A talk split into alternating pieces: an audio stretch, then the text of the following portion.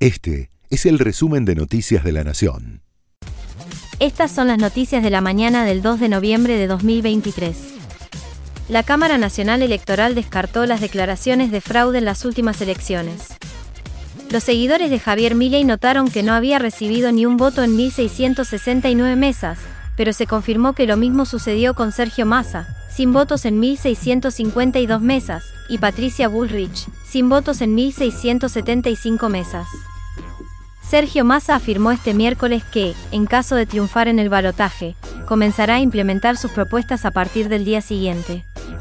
Si los argentinos me dan la responsabilidad de gobernar, las primeras medidas del nuevo diseño del Estado, la unificación de algunas empresas públicas, y el reordenamiento del sistema tributario vamos a tratar de que sean entre el 20 de noviembre y el 10 de diciembre para que además tengamos una transición ordenada. Luego del desabastecimiento de nafta y gasoil, los precios de los combustibles aumentaron hasta 10%.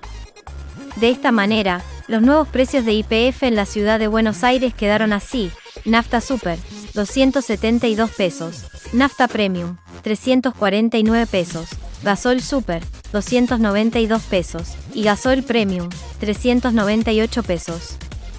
La llamada telefónica de un falso líder africano puso en aprietos al gobierno italiano. Dos comediantes rusos lograron romper los controles y hablar con la primera ministra Georgia Melowenai.